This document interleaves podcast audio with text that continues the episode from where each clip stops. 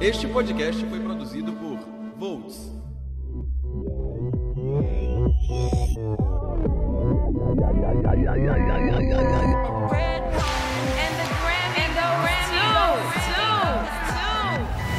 Eu ouvi uma única Eu vez. ouvi uma única vez. mas Me perdoe. Eu Não. Não, tudo Não bem. gostei. Não, tudo bem. A verdade, é, não confie em charts. Essa é a verdade. Essa é a verdade. Olha só o conceito do podcast.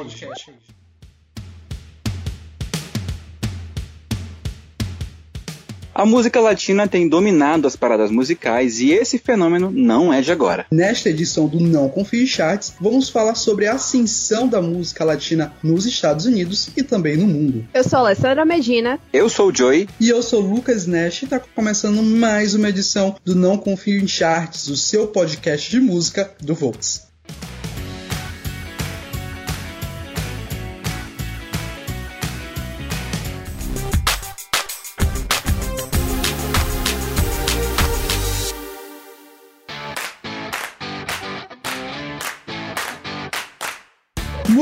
Bem, galera. Sejam bem-vindos a essa edição do Não Confio em Charts, o segundo episódio do nosso podcast de música. No podcast passado, no nosso podcast de estreia, a gente falou sobre as parcerias femininas do mundo da música, as parcerias aí mais importantes. Nessa edição a gente vai falar sobre música latina. A gente vê aí que recentemente, nos últimos anos, o pop latino está explodindo nos Estados Unidos, está explodindo no mundo todo, mas é bom saber que isso não é de hoje. Tem aí uma, uma carga histórica e nós como pesquisadores de música, ou ao menos a gente se acha, né? Pesquisador de música, a gente joga no Google e acha as informações, né, gente? Nós vamos explicar um pouquinho de como é que aconteceu Pesquisa tudo isso. é isso. Pesquisa é isso, não é mesmo, gente? Assim, é, Alessandra e Giuseppe, quando a gente fala de música latina, qual é a primeira música que vem na cabeça de vocês? Nossa, me veio aquela Shakira e Alejandro Sanz, La Tortura.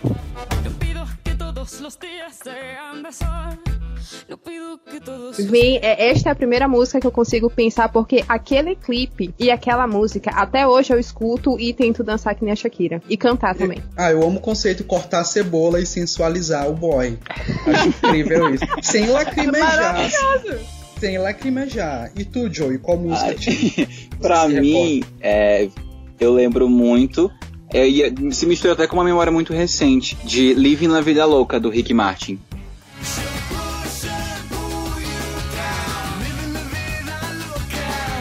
Nossa, pra, é, assim, instantaneamente, acho que é, é uma das maiores referências que eu tenho quando se fala em música latina, porque quando eu era criança, minha irmã tinha um álbum do. um CD físico mesmo do, do Rick Martin, que ela idolatrava, e ela escrevia na capinha atrás como se fosse ele tivesse autografado pra ela, na época em que o Rick Martin era febre ao redor do mundo, nos anos 2000. Então, Living na Vida Louca. Inclusive também, a música foi trilha sonora do, do filme do Shrek, então essa é a minha memória afetiva, digamos assim. Ainda fez parte da playlist do Just Dance. Tu jogou? Tu dançou Living uma Vida Louca do Just Dance?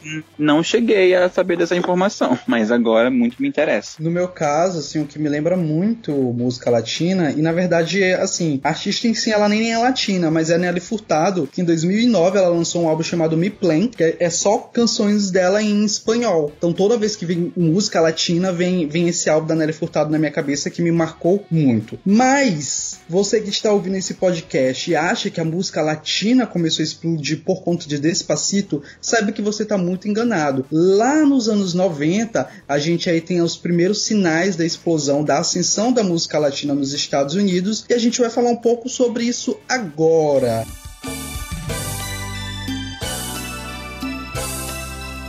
Gente, vocês sabem que essa Helena Quintanilha já, ouviu, já ouviram falar sobre ela? Escutaram alguma música dela? Eu já escutei algumas músicas, mas eu não sei a história dela completa. Eu sei sobre o fim que ela levou, né? Que foi bem trágico, na verdade. Em poucas músicas, mas história completa, não sei. Você vai ter que me ensinar, Lucas Nash. Vamos de telecurso 2000 de música, gente. Olha, pra quem não sabe, a Selena Quintanilha, ela é um nome muito importante pra ascensão da música latina, exatamente por, foi pelo que a Alessandra falou. A Alessandra se lembra por conta do que aconteceu com ela, a tragédia que, que houve, e é essa tragédia que vai fazer com que os Estados Unidos volte a atenção para a produção latina, não só para a produção latina de música, mas também para a cultura em geral. É claro que antes da Selena, antes dos anos 90, a gente tem outros artistas que participam de bandas, né, são integrantes de bandas, mas um artista solo latino que fizesse sucesso, isso era pouco, não era comum no, no, nos Estados Unidos. E a gente sabe que para fazer sucesso mundial você tem que fazer primeiro sucesso nos Estados Unidos. A Selena Quintanilha, ela foi uma artista, digamos, não necessariamente grande, mas ela estava aí emergindo lá nos Estados Unidos, estava aí se tornando uma grande aposta para música mundial. Ela foi inclusive considerada pela revista Billboard como a melhor cantora pop dos anos 90 e a melhor cantora latina também da mesma década. Ela é uma das primeiras artistas, uma das não, é a primeira artista latina a conseguir alcançar o top 1, né, o primeiro lugar no Billboard 200, que é o, a parada de álbuns lá do, da, da Billboard, né, a parada de álbum dos Estados Unidos. Ela conseguiu esse primeiro lugar com o álbum dela Dream of You, que foi lançado em 1995. Só que, pasmem, ela conseguiu isso depois de. Completem a frase, meus alunos, queridos alunos, completem. Depois de. Falecer. Depois de falecer, falecer, né, gente? Gente, a história envolvendo a Selena Quintanilha é muito, é muito triste, né? Porque, assim, como eu falei, a Selena Quintanilha era um grande nome aí é, da música latina lá nos Estados Unidos. Ela estava começando a despontar. E aí o que acontece? A Selena Quintanilha, além de ser cantora, ela também investia no, no mundo empresarial. Ela era dona de, um, de uma empresa do ramo de beleza. E o que acontece? A, a empresa começou a crescer também muito, assim como a carreira dela, e ela precisou que alguém administrasse é, essa empresa por ela, né? Que já que ela tinha uma vida muito corrida, ela tinha que ter uma sócia ali para trabalhar na área administrativa. O que acontece é que ela acabou convidando a líder do fã-clube dela, que também era latina, a ocupar este cargo. Só que o grande problema começa aí. A família dela, da Selena, começa a notar que, que digamos, essa, essa sócia, essa fã da Selena, está estava desviando ali dinheiros, estava fazendo ali umas maquiagens no, nos balancetes da empresa e embolsando alguma grana. Muitas pessoas que compravam os produtos da Selena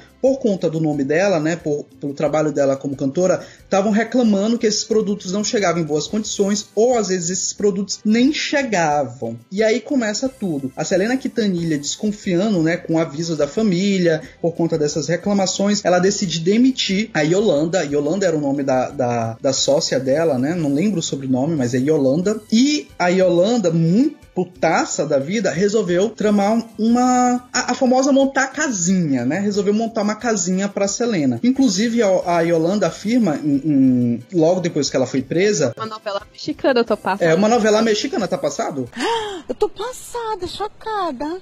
Meu Deus.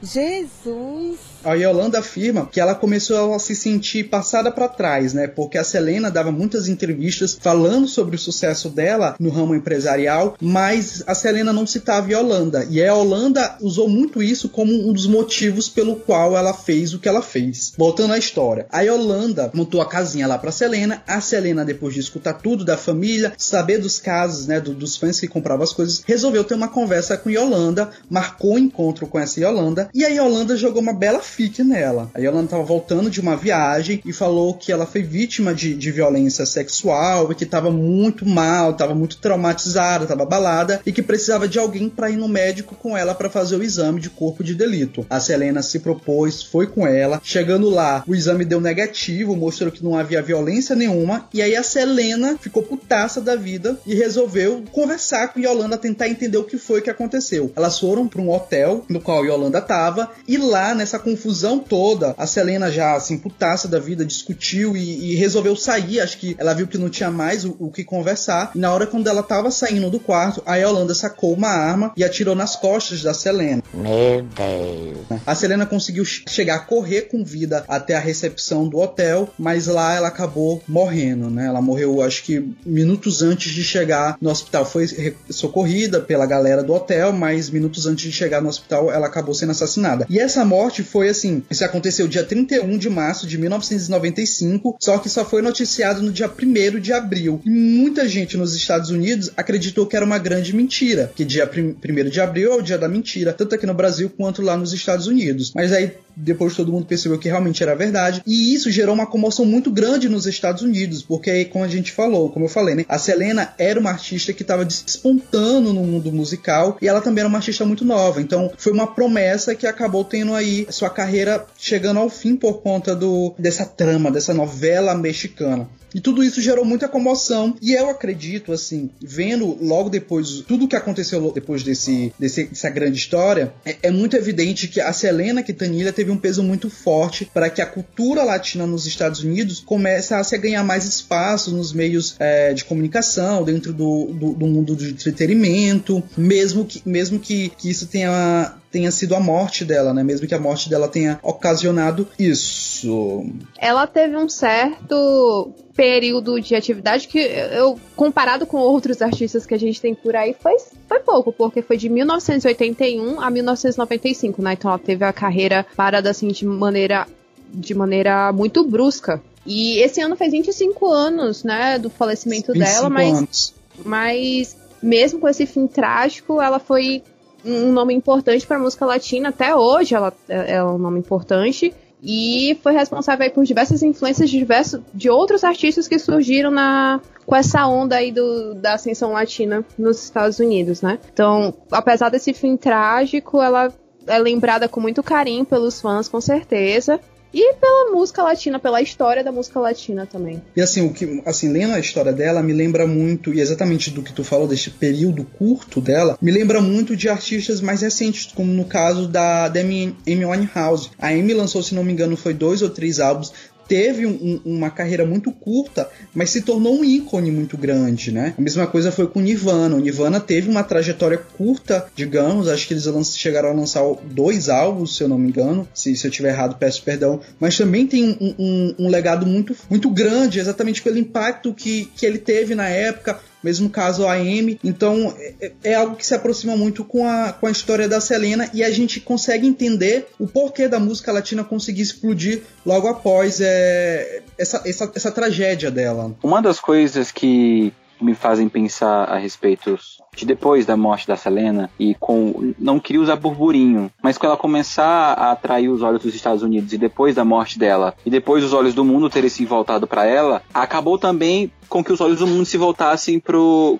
pro público, pros artistas que cantavam, nem só que cantavam, mas de outros ramos da arte, que atuavam é, em novelas, em novelas espanholas, novelas mexicanas e tal, que voltassem atenção para esses artistas. E foi muito na margem disso que artistas como, por exemplo, Rick Martin, Jennifer Lopes começaram a, a, a, despontar, porque de fato tinham construído barreiras é, por conta da língua e por conta de, de questões culturais, e esses artistas não conseguiam é, despontar a, a nível mundial, ter um alcance global por conta exatamente disso. Todos os artistas que miravam o grande sucesso dos Estados Unidos, que querendo ou não ainda é, é o espelho da música no mundo, de fato não conseguiam. Mas depois da morte da Selena, isso, isso de fato é, mudou bastante. Eu acho que uma coisa também que entra para colocar esses artistas latinos no cenário musical americano é que muitos deles também lançavam músicas em inglês, né? Cantando em inglês. Shakira e o principal, o principal exemplo disso que lançou álbuns completos em inglês e teve aquela é, alguns fãs colombianos já não gostavam disso dela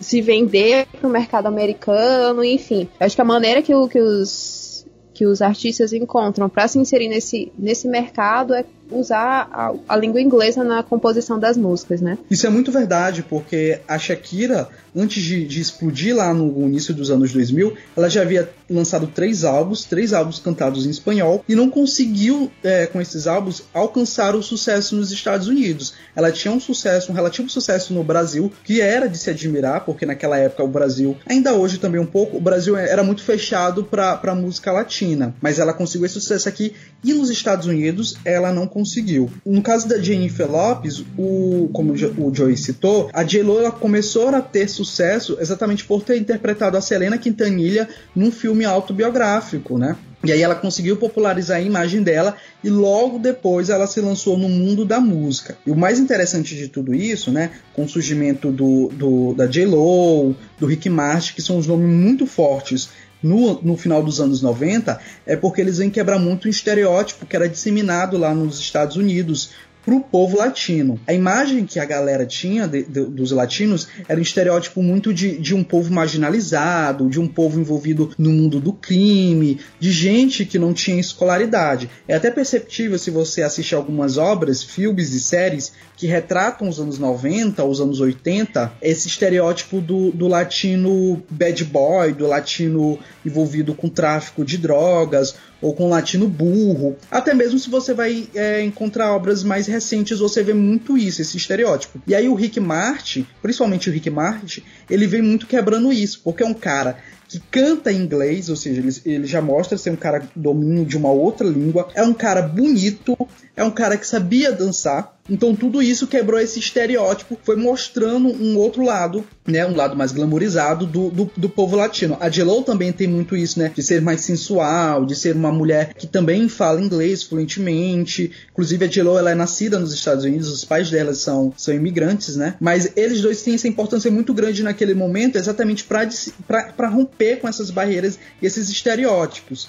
E aí outra coisa que acontece também é que naquele momento havia uma ascensão socioeconômica dos latinos nos Estados Unidos. Esse povo que até então era muito marginalizado começa a ter acesso a ambientes, a espaços que antes eles não estavam presentes e principalmente é o caso das faculdades. Muitos latinos começam a adentrar no ensino superior e começam a romper com essa ideia de que o povo latino é um povo de escolaridade baixa. Então são todos esses fatores que vão aliando, né, para tanto para a cultura latina quanto para a música latina explodir no início, no finalzinho dos anos 90. Eu acho que é engraçado que sai de um estereótipo e acaba criando outro, né? Porque muitas vezes a música latina associada com uma música caliente, uma música sensual, uma música, né, de trabalhar o corpo e a sensualidade, só que nem sempre é assim. Temos artistas, por exemplo, o Carlos Santana, né, conhecido principalmente como Santana, pela banda dele. Ele é guitarrista, ele é visto como um dos guitarristas mais importantes do mundo. Já fez parcerias com Joss Stone, com a própria Shakira, com Steven Tyler, enfim. Ele teve uma projeção muito grande no festival do, de Woodstock, né, de 1969, e o principal gênero dele é jazz. E ele foi muito importante para influenciar o jazz latino-americano, a bossa nova, etc, etc, etc. E assim, ele tá, ele tá fora, de, apesar dele ter algumas músicas no pop e tudo mais, mas ele tá fora dessa, desse estereótipo da música latina caliente, né? Então eu acho engraçado isso, que sai de um estereótipo e acaba criando outro, mas isso, isso acaba sendo muito cultural, né? Associado com a visão que os Estados estadunidenses têm do, do povo latino. Mas assim, tem um nome muito importante naquele momento também, que, que alavancou a J-Lo e o Rick Martin, que é um cara chamado Emílio Stefan, que é um cubano que migrou, imigrou para os Estados Unidos e se tornou um produtor musical, né? E é ele que lança J-Lo e o Rick Martin pro cenário e é ele também que vai lançar a Shakira lá em 2001 nos Estados Unidos. O Emílio Stefan, ele fala uma coisa muito interessante numa reportagem para a Folha de São Paulo lá nos anos 2000, se eu não me engano, a reportagem, foi, foi no começo dos anos 2000, a reportagem na Folha de São Paulo, que ele fala o seguinte: a música pop norte-americana se esgotou. Romper a barreira contra a música latina foi muito difícil, mas hoje há uma influência latina muito grande nos Estados Unidos, não só sobre a música, mas também sobre o cinema e a comida. E aí ele completa, né? Shakira vai substituir Rick Martin nas paradas musicais, exatamente porque ele estava preparando a Shakira para voltar para o mercado norte-americano. E aí, quando ele fala de, de paradas, ele tá muito certo, porque naquela época Rick Martin e Jennifer Lopez dominavam o topo da Billboard, né? O Rick Martin ele vendeu muito com o, o Living La Vida Louca, que acho que é um dos maiores singles dele, chegou a vender 6 milhões de cópias só nos Estados Unidos no ano de 1998. Ele conseguiu alcançar o primeiro lugar é, com essa música também no Hot 100 da Billboard. E o álbum de estreia dele, lançado em 1999, também conseguiu o primeiro lugar na, no Billboard 200, que é a parada de álbum. Já Jennifer Lopes, o primeiro álbum dela conseguiu o oitavo lugar, né? Na Billboard 200, só que o single dela, é, o If You Had My Love, de 1999, conseguiu o primeiro lugar no Hot 100 da Billboard. O álbum dela, né, o, o On The Six, que é o primeiro álbum dela, é, chegou a vender 400 400 mil cópias só nas quatro primeiras semanas de lançamento. Então, Rick Martin e Jennifer Lopes eram nomes muito fortes. Inclusive, chegou um momento que eles se revezavam na, em primeiro e segundo lugar na Billboard. Então, a gente vê aí a força que, que eles tinham e como é que o Emílio Stefan, né, que é o produtor deles, foi muito inteligente e muito sagaz. Ele aproveitou desse sucesso que o Rick Martin e a Jennifer né, galgaram, né, para lançar a Shakira lá no começo de 2001 que foi com o álbum Loud Service, né? Que é o, acho que foi o quarto álbum de estúdio da Shakira, primeiro a nível mundial. O álbum chegou a alcançar o primeiro lugar na Billboard 200, totaliza até hoje 20 milhões de cópias vendidas mundialmente, um número muito grande. E é nesse álbum que tem um single super famoso dela, que é o Wherever Whenever, Wherever, que alcançou também o primeiro lugar no Hot 100 da Billboard. E é esse single que vai tornar Shakira um nome tão forte lá nos Estados Unidos.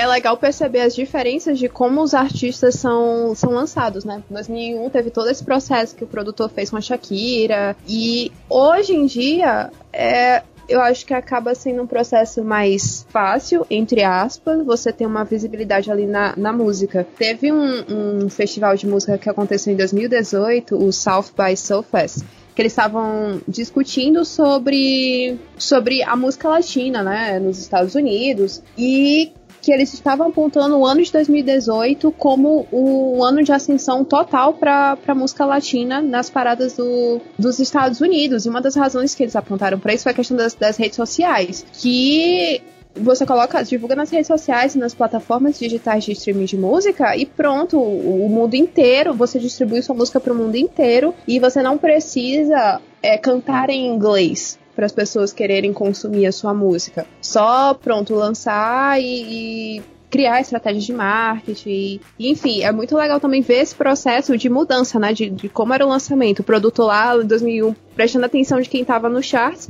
E hoje em dia a gente, o, o, quem quer trabalhar com música, vendo estratégias de marketing para as redes sociais. É, só queria apontar essa diferença, né? Da, Eu acho que, pegando o gancho do que a Lei falou, é interessante pensar na, na construção desses três artistas, como eles têm especificidades muito diferentes e muito próprias do, do- a, a respeito do trabalho deles. Por exemplo, o Rick Martin, ele tem essa coisa do galã, da sensualidade do homem latino, né? Que querendo ou não, nem sempre é assim. Ah, Muitas vezes é um estereótipo que se cria, né? A Shakira já tem uma coisa mais, mais sensual, uma coisa mais da, da sensualidade feminina e traz é, dança do ventre.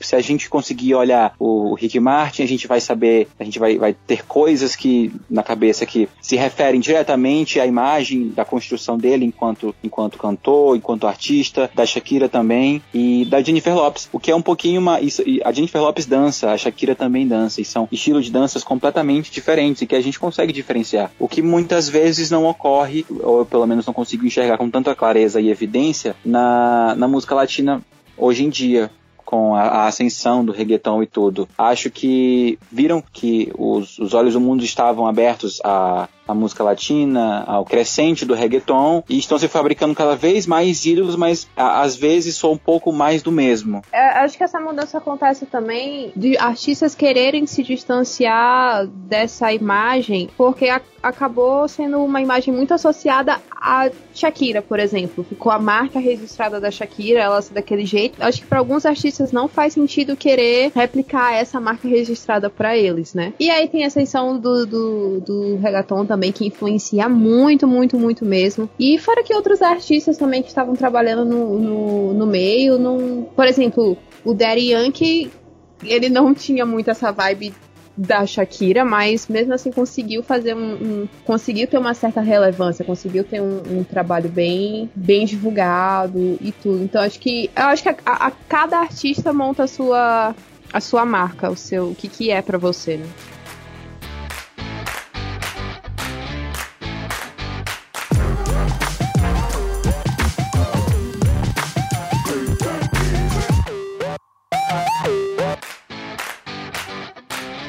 Gente, depois de ter falado um pouco sobre esses, é, essa ascensão lá no início dos anos, no final dos anos 90, na verdade, né? Ter mencionado o nome da Selena, Quintanilha, ter falado aí dos, dos três expoentes é, da música latina que foram Rick Martin, J-Lo e Shakira, é importante a gente falar um pouquinho, fazer um, um, um breve comentário sobre como é que o Brasil começou a aceitar a música latina. Eu acho que muita gente não consegue ter essa visão de que o Brasil é um país muito fechado para artistas latinos, né? Para artistas mexicanos, para artistas cubanos, enfim. E aí, muito desse sucesso que acontece aqui, primeiro tem que ir para os Estados Unidos para que depois seja reconhecido aqui. Rick Martin é um dos nomes, J-Lo é um dos nomes, né? Foram artistas que, que estouraram lá nos Estados Unidos. E aqui, por incrível que pareça, pasmem, é, eles não vendiam tão bem quanto eles vendiam lá nos Estados Unidos, né? É, um exemplo é a Shakira. A Shakira, no terceiro álbum dela, ela vendeu uma quantidade muito menor no Brasil em comparação aos álbuns anteriores. Álbuns que ela cantava completamente em espanhol, álbuns que, que ela não, não lançou mundialmente, né, que não foram voltados para os Estados Unidos. Mas enfim, falando um pouco sobre isso, é interessante perceber que tem essa explosão, mas assim, acho que metade dos anos 2000 para diante a gente tem um esfriamento da música latina. Por isso, inclusive, que as pessoas falam que há esse impacto em 2017, porque veio um esfriamento aí. Mas no Brasil é interessante perceber que a música latina ela adentra de uma outra forma, né? Não necessariamente pelo mercado musical, mas pelo um outro mercado, que é o mercado das telenovelas. Né? A gente tem um, um, nomes de artistas muito fortes que conseguiram ter uma repercussão com seu trabalho musical graças a, a, a suas interpretações em telenovelas que eram exibidas na SBT. Vocês sabem alguma novela que lançou aí um, um grande nome do mundo da música que arrebatou jovens RBD com certeza foi, foi uma dessas, dessas novelas que trouxe esse sucesso pra cá.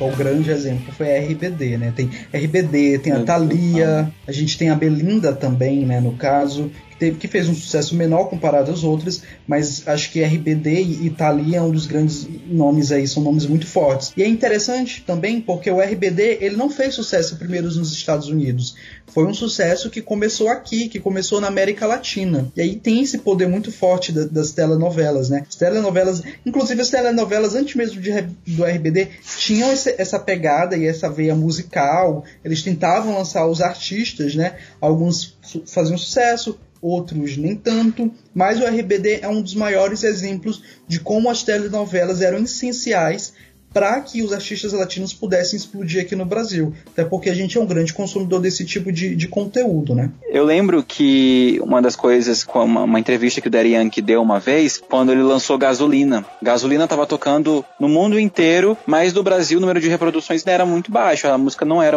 Era como se fosse um pequeno ruído aqui no Brasil. E aí na entrevista ele falava sobre a dificuldade que, que artistas é, latinos tinham de, de ter suas músicas tocadas nas rádios do Brasil e tal. Então, dá para ter uma análise também sobre a convergência de, de um produto para televisão, de como consegue romper a barreira da televisão, e aí esses artistas começam a ter trabalhos musicais divulgados, e aí conseguem ser mais aceitos pelo público brasileiro, para ver como é, como é que existe ainda uma resistência. Ah, o inglês sempre foi um pouquinho. Na entrevista ele até falava sobre a, a música cantada em inglês ser muito mais fácil de ser aceita do que uma música cantada em espanhol.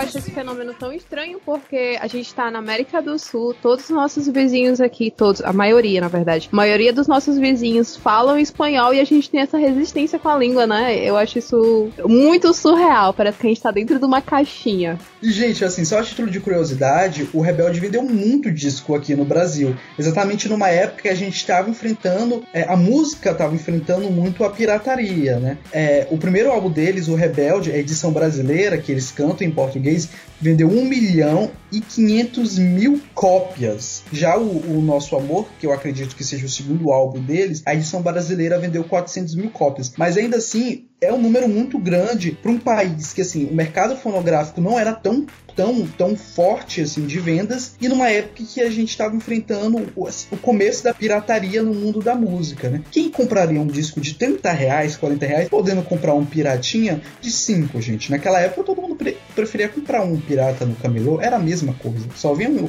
um encarte de Xerox, né? É, continuando, assim, falando da questão do sucesso da, da música latina pelas telenovelas, uma coisa que o, o Joey citou, que é a dificuldade desses artistas latinos fazerem sucesso aqui, né? O Maluma, numa entrevista que ele deu pro portal IG, ele fala que a estratégia que ele usou para adentrar aqui no Brasil e fazer sucesso era realizando shows e parcerias com artistas brasileiros, que só assim ele conseguiria fazer com que a música e o trabalho dele pudesse circular aqui. Além da Anitta, ele tem uma parceria com o Nego do Borel, que eu nunca escutei e nem escutarei por conta dessa pauta, mas ainda assim, ele conseguiu um relativo sucesso, gente. Vamos, vamos concordar que sim ou não da Anitta fez o nome do Maluma explodir aqui no Brasil. Eu não sabia quem era Maluma. A Anitta deu essa carreira pra ele aqui. Falamos muito sobre a ascensão da música latina nos anos 2000, no final dos anos 90, mas nesse podcast a gente não pode ignorar um divisor de águas da música latina, principalmente do ritmo reggaeton, que foi o impacto de Despacito no ano de 2017.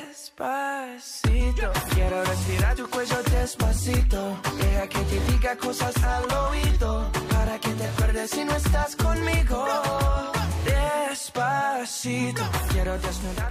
De lá pra cá, as produções de reggaeton estão cada vez mais arrojadas, estão cada vez mais famosas e consumidas ao redor do mundo. O sucesso estrondoso de Despacito conseguiu também abrir margem para que outros artistas conseguissem é, emergir e fazer sucesso para além das linhas da música latina de países em que se falava espanhol. Por exemplo, lembro que quando o, o sucesso de Despacito estava ali na, na sua decrescente, na sua onda decrescente, o J Balvin veio com, com Mi Gente. Mas assim, não dá para negar que Despacito foi uma das músicas mais tocadas e um sucesso que a- às vezes chega a ser até questionável, porque geralmente as músicas mais tocadas no, no mundo inteiro são de países, ou são dos Estados Unidos, ou é de algum lugar do Reino Unido. E aí uma música cantada em espanhol, que depois ganhou seu remix, né? O Justin Bieber também ganhou, é, adicionou seus vocais e cantou um pouquinho em espanhol, e que era um, foi um diferencial porque muita gente não tinha visto ou ouvido ele cantar, né, a música em espanhol, é, isso se tornou cada vez mais atrativo. O clipe da música em si exalta, de certa forma, a cultura latina, por mais que tenha os seus estereótipos, e é uma música que tem a letra é, como se fosse uma declaração para uma mulher, enfim. Isso tudo tem marcas muito claras e muito próprias do, do reggaeton. Lembro que quando a música saiu, os players, no, a- a- no- tanto Spotify quanto Deezer, as plataformas de streaming no geral, tinham números absurdos. Tanto que foi uma das músicas mais tocadas no Spotify. Ho- Hoje, atualmente, a música tem mais de 6, 6, 6 bilhões de reproduções no YouTube. E só aí, acho que, né, falando um pouquinho mais em termos de premiações, é, o Grammy não conseguiria, por mais que tenha os seus, seus preconceitos a respeito de, de músicas comerciais e tal, é, não conseguiu ignorar. E, co- indicou a canção também em, em algumas das suas categorias principais. Nash, o que você tem a acrescentar sobre Despacito? O que, que você acha? Você acha que foi justo? Você acha que não, não é uma música com tanto. não achou que não seria uma música com tanto impacto? É, assim, que, que, que tem impacto, tem gente, a gente não pode negar. E é interessante, assim, que o Despacito e, e esse boom do, do- da música latina agora, em 2017, ele se diferencia um pouquinho lá dos anos 90, né? Porque eu acredito que nos anos 90 foi muito mais um... Se, se viu um momento oportuno, né? E desculpa eu falar isso com a morte da Selena, se viu um momento oportuno para investir, né, para produtores investir nesse, nesse, nesse gênero musical lá nos Estados Unidos, né? Não necessariamente gênero, mas investir nesses artistas latinos naquele momento. Já do, do Despacito, eu acredito que foi uma coisa muito orgânica, né? Eu, eu, se eu não me engano, o, o Despacito ele ganhou, começou a, a, ter uma visibilidade maior nos Estados Unidos, justamente por conta do Justin Bieber. Ele chegou a twittar a música, né? A compartilhar no, no perfil dele, e aí foi ganhando visibilidade, foi ganhando audiência e engajamento. E é a partir desse momento, não só o, não só o mercado, mas também como os artistas é, americanos começaram a, a, a, se voltar pro, pro, pro ragaton. Acho que é assim que se fala, ragaton, né? Exatamente porque a gente passava pelo momento de, de saturação da música pop norte-americana. Isso é visível, né? Pelo próprio fracasso de vários artistas pop que dominavam as paradas musicais. Elas começaram a, a, a não ter o mesmo desempenho nos charts. E esses artistas latinos começaram a ganhar esses espaços, né? Preencher essas lacunas que essas artistas pop, esses arti- artistas pop deixaram. Então a gente vê o Despacito explodindo, logo depois a gente vê o J Balvin explodindo também. E aí a gente tem o Maluma, tem o Daddy Yankee, que já fazia sucesso antes, anos muito, muito lá nos anos 2000, mas conseguiu esse sucesso. é, ter um, um- relativo sucesso agora lá nos Estados Unidos, e a gente vê vários artistas norte-americanos, artistas britânicos se unindo a esses latinos e até mesmo lançando músicas é, influenciadas pelos ritmos latinos. Então eu acho que esse, esse, boom de 2007 foi um boom muito mais orgânico, né? Um boom também por conta dessa saturação da música pop norte-americana. O legal disso do, do Daddy Yankee, porque ele lançou em 2005 Gasolina, né? Que já tinha lá seus, seus trejeitos de reggaeton. E ele ganhou um Grammy Latino por conta do, do álbum que estava inserido é, Gasolina. E aí, agora, agora, em 2017, com Despacito, ele ganhou quatro Grammys. Né, que ele fez a parceria na música e tudo mais. Então, é, é, acho que é meio que um reconhecimento para esse, pra esse trabalho que ele já estava executando assim há uns tempos, então merecido. Giuseppe, o que, que você tem a nos falar sobre o reggaeton no Brasil?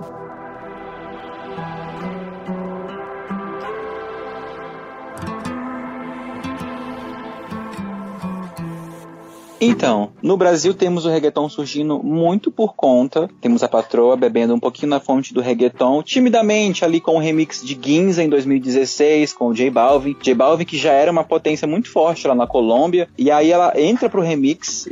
Acho, muito, acho sensacional como o remix é, é essencial para que uma música ou cresça mais nas, nas plataformas digitais ou para que dê visibilidade para um artista. Aí, cinco meses depois, ainda em 2016, a Anitta começa a cantar Sim ou Não com o Maluma. Maluma que também era uma outra porta da gravadora, foi um consenso entre a- as duas gravadoras de colocar os dois juntos. A Anitta estava engatinhando os seus, os seus primeiros passos aí em um projeto de carreira internacional e deu muito certo, porque pelo menos pra ele deu mais certo do que pra ela, porque serviu pra apresentar o Maluma ao público brasileiro e aí ele conseguiu emplacar suas músicas aqui, veio Felícia Los Quatro, enfim.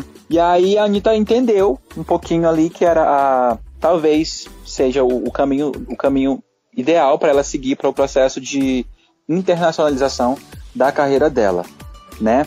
Ela começou a trabalhar em projetos para se, se lançar internacionalmente veio aí o Checkmate, né, em, 2010 em 2017. Mas antes de falar do Checkmate, que foi o, o proje- talvez o projeto mais bem sucedido da carreira da Anitta, falando em se tratando de se tornar uma estrela a nível mundial, ela lançou Paradinha, que foi uma música solo, totalmente cantada em espanhol, que misturava ali elementos do pop, um, um pop funk, e ali tinha um- uns, uns traços de reggaeton também.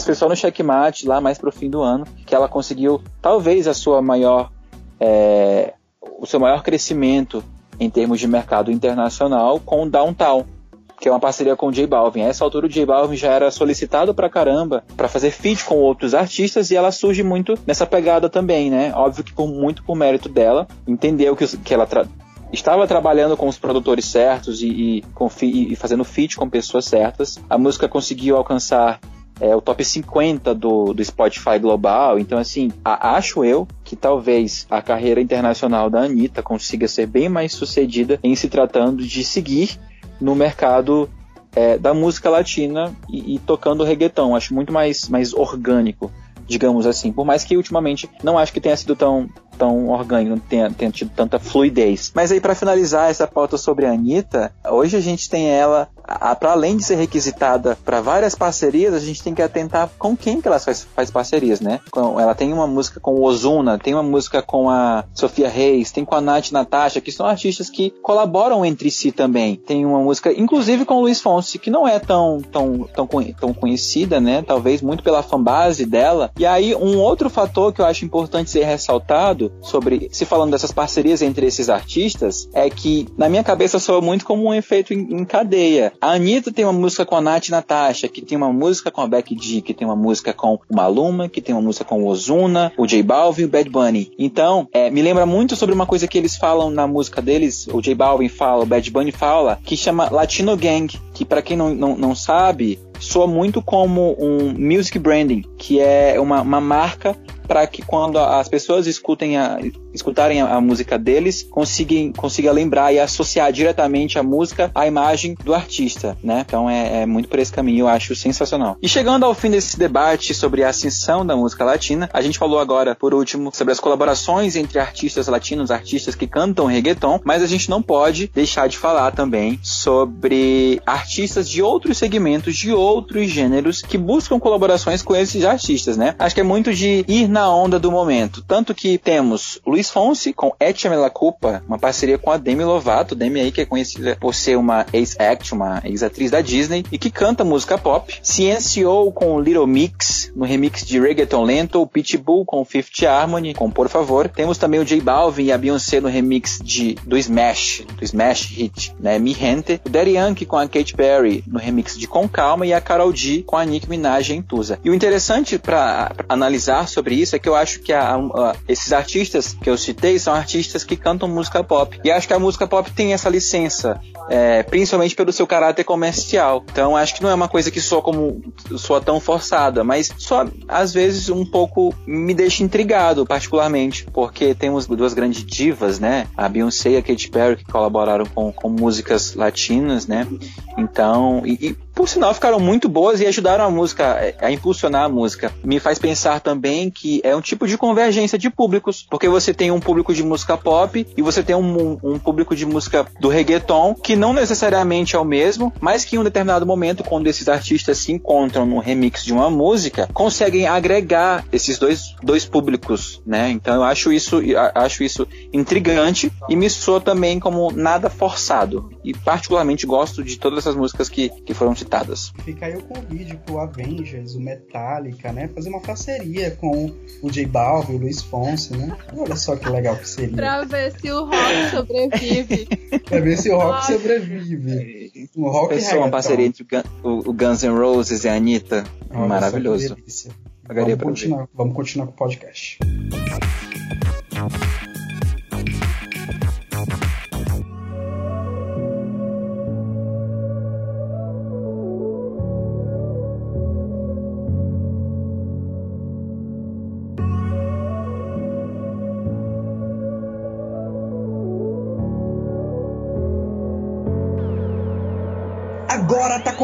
Gente, o momento Pitchfork aqui do nosso podcast, que é o momento que a gente vai usar de nossas opiniões, que vocês provavelmente não dão a mínima, mas se a gente falar mal de um álbum que você gosta, você provavelmente vai levar a sério. No momento Pitchfork, a gente traz aí algum, algum álbum lançado recentemente e a gente dá nossos pareceres e uma nota para essa obra. O álbum que a gente escolheu para essa edição para nós analisarmos é o What's Your Pleasure da Jessie Ware. Eu não sei se está certo o, o sobrenome dela. É Je- Jessie, Jessie Ware. Ware, Ware, Jessie é What's Your Pleasure é o quarto álbum da Jessie, ela que debutou lá em 2012, do- 2012 com o álbum Devotion. Ela é uma cantora britânica e no dia 5 de julho ela lançou What's Your Pleasure, que é um disco pop e disco que traz ali muito da música pop europeia. Tem 12 faixas e beira aí aos 53 minutos de audição. Alessandra, o que você achou do What's Your Pleasure e qual é a sua nota? Melhor álbum da carreira da Jessie, com certeza. Ela lançou esse álbum depois de um tempinho que ela parou- passou sem lançar música e tudo mais, porque ela, ela ficou muito esgotada é, desde o. emocionalmente esgotada desde o último lançamento dela, né? E aí esse foi o comeback dela. E assim, o álbum, ele é incrível, maravilhoso, dá vontade de, de sensualizar, dançar sensualizando com esse álbum. Com certeza eu quero estar no momento de uma baladinha tocando alguma música desse álbum. Tem algumas músicas que não funcionou a sonoridade, por exemplo, o Lala. Eu não gostei, foi uma música Ei, que isso? Eu vou te cancelar, viu? Essa é minha não música. gostei, amigo. Essa é minha favorita. Eu achei, eu achei excessivo, eu achei muito, eu achei demais essa música, alguns elementos sonoros dela foi demais. Eu acho que a minha favorita do álbum é Read My Lips. Essa música me cativou de maneira enorme, enorme, enorme. Eu não consigo ficar um dia sem ouvir. Spotlight também, que é a música de abertura do, do álbum, é outra que também é muito, muito boa. A primeira vez que eu ouvi, na verdade, eu fiquei meio, meio pé atrás com, com o Spotlight, mas depois ouvi mais uma vez eu, não, essa música é, é sensacional, gostei. E assim, a voz da Jessie tá impecável, os arranjos do álbum estão impecáveis, é, as letras, as composições, o que ela quer passar pra gente, eu acho que foi um- um- uma volta bem. Ela voltou por cima com certeza, e pra mim o melhor álbum da carreira. E minha nota é 9.3. O Lala cortou todos os, os outros décimos. Dá tua nota de novo, que a nota é, é de 0 a 5 raios. Minha nota não sei quantos Ai, raios. cortando aqui. Então, eu vou dar, eu vou dar quatro raiozinhos. Porque o Lala destruiu o quinto. Gente, pra mim esse é um dos melhores álbuns é, pop desse ano. É, anteriormente eu achava o Saiwayuana, da Rina Saiwayuama, mas pra mim esse se tornou um dos meus favoritos. Eu achei o álbum relativamente um pouco extenso, até porque as faixas, como elas têm um tom muito parecido, né? Então, pra mim, acabou se tornando uma audição extensa, mas isso não quer dizer que o álbum em si é, ele seja enjoativo, ele seja desgastante. Ele é muito bacana, é, é um disco assim que embora explore a sonoridade disco music, assim como vários outros álbuns lançados este ano, o diferencial dele está no fato da Jess incorporar muito uma diva da disco music, né? Parecer uma, uma Donna Summer, uma Tina Turner. E, e isso, isso tornou o álbum pra mim, sabe, meio que um, um revival do disco music. É como se a Jess quisesse passar uma, uma ideia de como seria a disco music se ela surgisse na segunda década dos anos 2000. Então, é, foi muito isso.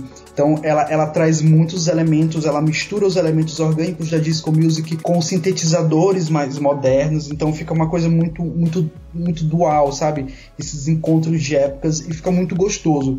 Pra mim, diferente da Safada da Alessandra, o Lala é uma faixa muito boa. Pra mim, é a faixa o melhor exemplar do disco dentro do álbum dela é o Lala. Então a minha nota pro disco é 4 raios. Eu acho engraçado que até a, a capa do álbum, né, a imagem do álbum, ela reflete muito isso do, do Tina Turner, da, da diva do disco. Porque Do disco, ela tá com aquele, aquele cabelo assim volumoso, o, o- os lábios vermelhos, né, com batom vermelho, aquela pose assim meio o, o queixo assim meio pra cima, sabe? A pose de diva mesmo, acho que até o álbum passa essa energia. Nash, tu acha que tem chance de concorrer ao Grammy? Eu acho que tem chance assim de concorrer ao Grammy, de ter alguma indicação ali. Eu torço para que tenha algumas indicações. Eu acredito que na categoria principal isso óbvio que não vai ser, mas em algumas categorias o álbum deve levar indicações sim. Tá ouvindo? O quê? Então, chegando agora ao nosso especial de tá ouvindo o quê? Eu quero saber o que, que vocês estão ouvindo, Lucas Nash e Joey. O que, que vocês têm ouvido, o que, que vocês estão curtindo, o que, que vocês ouviram que não curtiram e não recomendam pra vocês serem cancelados aqui. Bora lá? Joey, o que, que você tá ouvindo?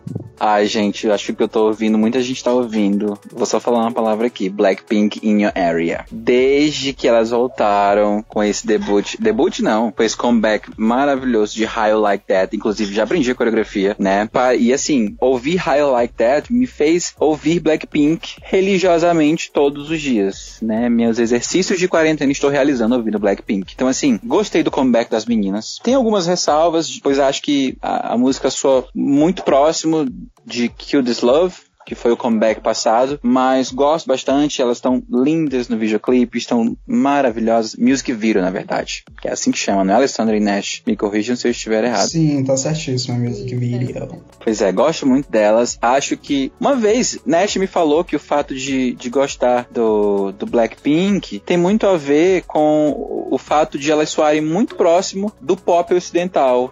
Isso me fez, me deixou um pouco intrigado. Mas confesso que tô ouvindo um pouquinho mais K-pop nessa quarentena. Talvez, não garanto, mas até o fim dessa quarentena, até o fim desta pandemia, talvez eu esteja bem K-popper. Não garanto. Até o fim dessa, dessa pandemia, vocês podem esperar um especial aí do Não Confio em Charts sobre K-pop. E você, Lucas Nash, tá ouvindo o quê? Gente, um, um, um disco que eu tô escutando muito, na verdade, é um EP, é o Die for Our Love. Não sei se estou falei certo, me corrija, professora de inglês Alessandra. Mas é um EP lançado pela Teishi, que é uma cantora argentina. Já tem dois álbuns lançados e esse álbum é muito gostosinho. Ela traz muito dos elementos dos dois álbuns delas que ela já lançou, que é essa pegada mais sintética do primeiro álbum, com uma levada mais sonorizada do segundo. O álbum tem uma pegada pop muito gostosa. Tem uma música que inclusive eu gosto muito e eu indico que é o OK Crazy, para quem gosta muito dessa pegada PC Music, essa pegada mais eletrônica e tal. Acho que ela dá uma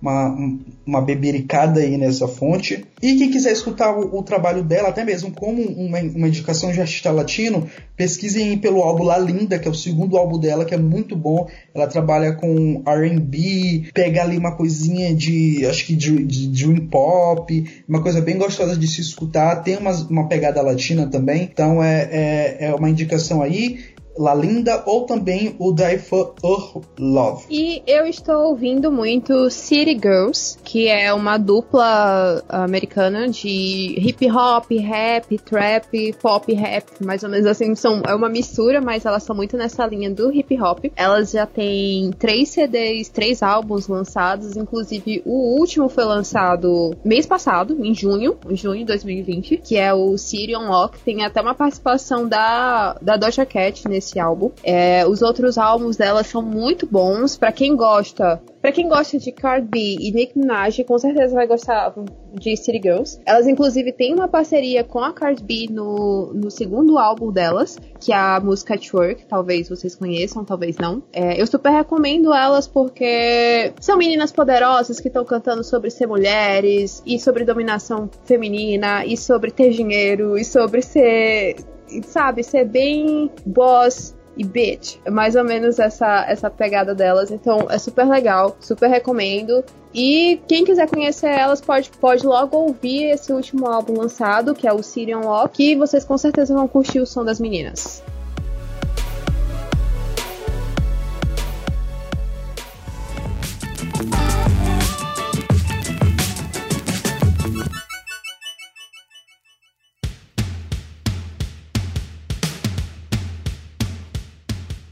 E é isso, gente. O segundo episódio do Não Confio em Charts, que a gente fez aí um breve apanhado sobre o histórico da música latina nos Estados Unidos e no mundo, vai chegando ao fim. Eu espero que vocês tenham gostado, tenham escutado até o fim essas vozes maravilhosas, essas informações tão gostosas que a gente pesquisou e trouxe pra você, tá bom? Eu sou o Lucas Nash, quem quiser me seguir nas redes sociais, arroba no Instagram e arroba Nash, Lucas com K lá no Twitter, tá? Sempre eu fico postando é, informações e dicas sobre música, álbuns que vocês queiram escutar. Então, se vocês quiserem trocar alguma ideia, é só seguir lá e me chamarem, tá bom? E quem quiser me acompanhar nas redes sociais, lá no Instagram é arroba Alessa Medina e no Twitter é arroba AlessaMDN. Estou sempre falando baboseiras, mas vocês podem se sentir livres para me criticar ou para mandar recomendações musicais ou algumas playlists, porque eu quero ouvir novas coisas. Para quem quiser me acompanhar nas redes sociais, é só me procurar no Instagram, Josep, J J-J-O-S-E-P-P-E, curso de soletrando também. E é isso, pessoal. Espero que vocês tenham gostado desse episódio maravilhoso do podcast. Não confio em charts, que preparamos com tanto carinho. Se você quiser também sugerir temas, é só mandar lá na nossa DM, lá no Instagram ou no Twitter, arroba sitevolts. É isso. Um beijo no coração de todos e até o próximo episódio.